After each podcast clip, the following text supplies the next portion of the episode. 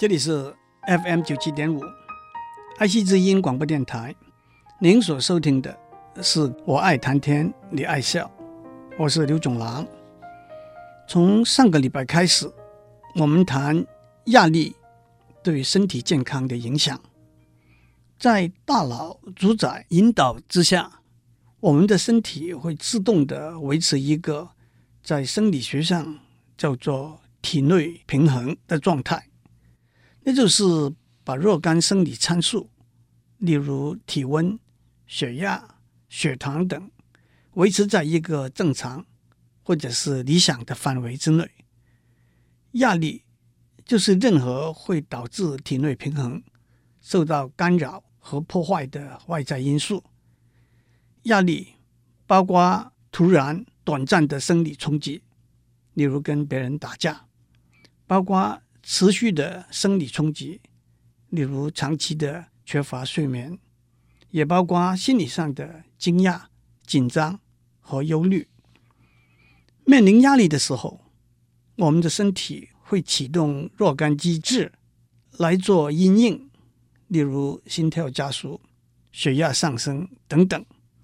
当压力过去之后，这些心理上的反应也应该停下来。让身体回到正常的体内平衡状态，但是持续的压力加上身体调节功能的衰退的可能，会让身体持续的离开了正常的体内平衡状态，这样就会引起各式各样的毛病了。上一次我们讲过压力对心脏和血管系统的影响，今天。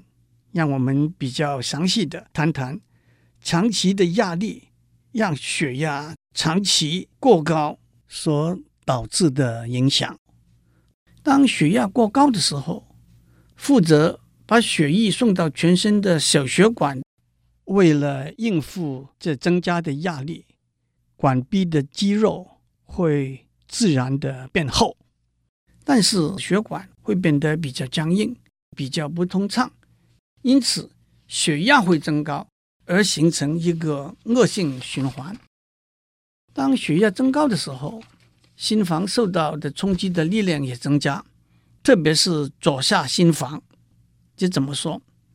血带着氧气流到身体各部分之后，被收集回来到右心房，由右心房送到肺，在那里交换吸取氧气之后。回到左心房，再输送到身体各部分去。在这个过程中，左下心房受到的冲击最大，因此，正如上面所讲，左心房的肌肉会变得肥厚。如果左心房变得特别大，心脏失去均衡，会引致心律不整，而且过大的左心房需要更多的血。也会引起不均衡的问题。还有，我们的血管由大到小一分为二，由小到更小又一分为二。当血压连续维持在高的数值的时候，这些分支点受到的血流冲击的压力最大，也因此会破损。血管的内壁会被撕裂、发炎。在这些发炎的地方，脂肪、胆固醇、血小板那些杂七杂八的东西容易凝聚起来，成为所谓斑块 （plaque）。这些斑块会把血管堵塞，减低血液的流通。假如因为这些堵塞，往下半身流的血不够的话，你走路的时候，因为没有足够的氧气和糖分被送到下半身。胸口和脚都会疼。假如因为这些堵塞，往心脏流的血不够的话，那就是各式各样心脏病的原因了。还有，还有，就是凝在血管壁的斑块，有些小片可能碎裂掉下来，浮游在血管里头，这就是血栓 （thrombus）。假如一片血栓，把心脏的一条血管堵住，那就是突发心脏病 （heart attack）。假如一片血栓把脑子里头一条血管堵住，那就是中风 （stroke） 了。讲过了压力对心脏和血管系统的影响，接下来让我们讲压力对身体新陈代谢作用的影响。首先，我们知道鸡、鸭、鱼肉、豆腐、蔬菜各种食物经过消化的过程，会被分解成简单的分子，这些分子由血带到身体的各部分去。蛋白质会分解成氨基酸 （amino acids），淀粉、糖和碳水化合物会分解成血糖 （glucose），脂肪会分解成不饱和脂肪酸 （fatty acids） 和甘油 （glycerol）。这些简单的分子被送到身体的各部分，促进身体的成长。也变成能量，维持身体各种功能的正常运行。不过，当你吃了一顿大餐之后，所产生的养分不会全部马上被各个器官消耗掉，剩下来的也不会全部在血液里头浮游，而是被存储起来。身体里头用来存储养分最重要的器官就是肝。养分也会存储在血和肌肉里头。一个比喻就是，你在月底拿到薪水，你不会一下子把钱都用掉，也不会把钱全部带在身上到处乱跑。你会把大部分的钱存在银行里头，留到后头慢慢使用。不过，我们的身体不是把氨基酸、血糖这些养分直接存起来。而是先把它们做一个转换，氨基酸转换成蛋白质，血糖转换成糖原，不饱和脂肪酸和甘油转换成三酸甘油酯。等到身体的各部分需要养分的话，再倒过来转换成为原来的氨基酸、血糖等等，传到身体各部分去使用。这也正和我们把薪水存在银行的例子有相似的地方。我们不一定是把现款存进银行，放在保险箱里头，等到需要的时候把现款提出来。我们会先把现款转成股票、债券，放在保险箱里头，等到要用钱的时候，再把股票、债券卖掉，换成现款来使用。这就是我们正常的。消化、吸收、存储的循环。当身体因为压力的影响而需要额外的能量的时候，我们的身体怎样应变呢？首先，身体不但马上会把血里的养分转换成糖原和三酸甘油酯存在银行里头的动作停下来，更会倒过来把银行里头现有的糖原。和三酸甘油酯转变成血糖和不饱和脂肪酸，送到血里头去。这些转换的动作都是由交感神经分泌的几种荷尔蒙来引发的。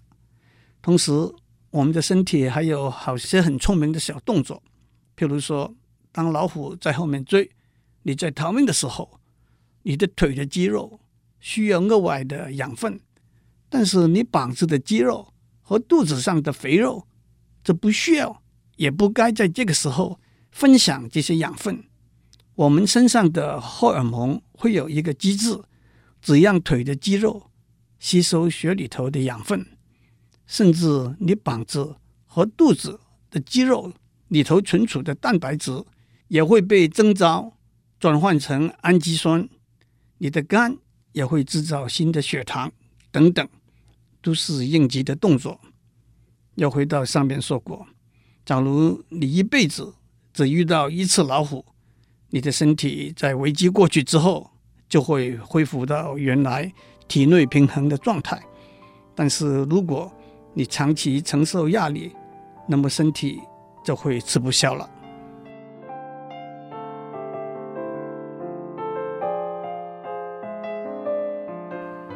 我们在上面讲过，食物里头的养分经过消化的过程，分解成简单的分子，包括氨基酸、血糖、不饱和脂肪酸和甘油。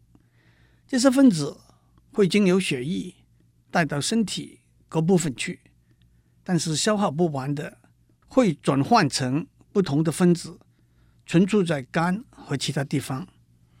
当压力引致额外的能量的需求的时候，这些存储起来的养分又会转换成氨基酸、血糖、不饱和脂肪酸和甘油，由血液送到身体各个地方去。首先，长期持续的压力会带来长期反复不断的能量的需求，也就是不断的养分转换的动作。养分的转换是要消耗能量的，就像你不停的把钱存进银行又提出来，你的钱不但不能够留在银行里头生利息，你还得付存款提款的手续费。其次，很多的蛋白质是存储在肌肉里头的，如果你不断把蛋白质存进去又提出来，分解成为氨基酸。肌肉可能会因为过分的操劳而萎缩。不过，最重要的是，当压力增加的时候，血液里头的血糖和脂肪都会增加。血糖和脂肪过多都不是好事情。首先，血糖和脂肪都可能粘在血管的壁上，变成堵塞血管的斑块 （plaque）。在这些脂肪里头。让我特别谈谈，大家都听过很多的胆固醇 （cholesterol）。胆固醇是一种身体里头需要有多种功能的脂肪。我们的身体会制造胆固醇，也会从食物里头吸收胆固醇。作为一种脂肪，胆固醇粘在血管的壁上，就会引致血管堵塞和硬化。但是胆固醇本身是不能够溶在血液里头，经由血流到身体各部分去的。胆固醇会依附在一些蛋白质上面，在血里头流动。一个比喻就是把胆固醇装在一个箱子里头，然后放在河里流送。但是胆固醇可能依附的蛋白质是不同的，有些胆固醇。依附在叫做低密度的蛋白质上面，这就是我们在体格检查的时候叫做 LDL 的胆固醇。这些是会在血管壁上形成斑块的胆固醇，也就是所谓坏的胆固醇。有些胆固醇依附在叫做高密度的蛋白质上面，这就是我们在体格检查的时候叫做 HDL 的胆固醇。这些是从血管壁上的斑块拿下来，送回到肝，然后被分解排除的胆固醇，也就是所谓好的胆固醇。所以在体格检查的时候，我们希望血里头 LDL 的胆固醇低，HDL 的胆固醇高，就是这个原因。当压力增加的时候，血液里头的 LDL 胆固醇是会增加的。接着，让我们看看血液里头血糖增加的问题。我们曾经讲过，胰腺 （pancreas） 会分泌一种荷尔蒙——胰岛素 （insulin）。胰岛素会把血液里头过多的血糖变换成糖原，存在肝里头。当血里头的血糖过低，或者因为压力需要额外的能量的时候，胰腺又会分泌另外一种荷尔蒙，叫做胰高血糖素，把存在肝里头的糖原转变成血糖，送到血液里头去。为了压力，血液里头的血糖和肝里头的糖原反复交换的动作增加的时候，如果胰腺不能够分泌足够的胰岛素，或者胰岛素不能够发挥它的功能，就会引起糖尿病了。糖尿病有不同的类别，在这里让我们特别讨论跟压力有密切关系的两个类别。为了某种目前还没有完全了解的原因，我们身体里头的免疫系统会误以为胰腺里头分泌胰岛素的细胞是外来的敌人，而把它们破坏，因此胰腺就失去分泌胰岛素的功能。其实，胰岛素有两个重要的功能，除了上面讲过的把血液里头的血糖转变成为糖原存在肝里头之外，另外一个重要的功能是帮助身体里头的细胞吸收血里头的血糖。因此，缺少胰岛素的两个后果是：第一，血里头的血糖会过多，过多的血糖会附在血管壁上，引起堵塞。硬化等问题。第二，身体许多细胞会因为缺乏血糖作为养分，很多器官的功能都会出问题。经过多年医学的研究，自从一九二零年代开始，当身体里头缺乏胰岛素的时候，我们可以注射人工制成的胰岛素来补偿，但是维持身体里头。胰岛素在一个适当的平衡点，不是一件简单的事情。胰岛素过少，那就是功能不佳；胰岛素过多，又会引起休克、昏迷的状况。有糖尿病、使用胰岛素的人都知道这个事情。再加上，当压力产生的时候，我们身体里头的血糖和不饱和脂肪酸。分量的增加和变动，平衡的问题就变得更复杂了。不但如此，我们的身体的确是一部神奇微妙的机器。压力会增加身体细胞对胰岛素的抗拒，对需要靠注射胰岛素来维持体内平衡的人，就又增加了一个变数。第二个类别的糖尿病。不是因为我们身体没有足够的胰岛素，而是因为我们身体的细胞对胰岛素的抗拒。一个重要的例子就是身体太胖的时候，我们用来储存脂肪细胞已经满载了，额外的脂肪就没有存储的地方了。这个时候，虽然胰腺还是分泌胰岛素。想去刺激脂肪细胞，但是脂肪细胞都不再理会胰岛素的刺激。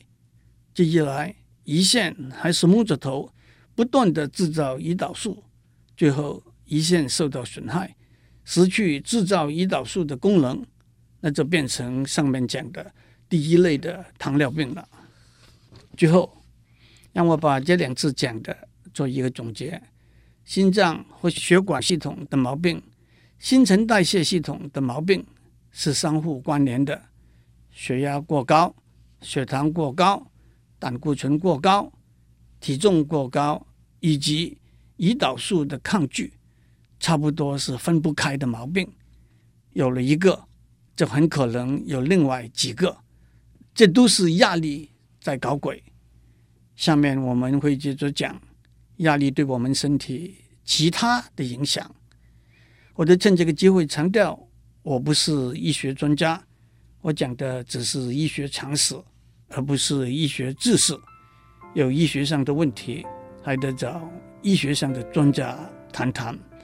祝您有个平安的一天，注意健康，保重身体。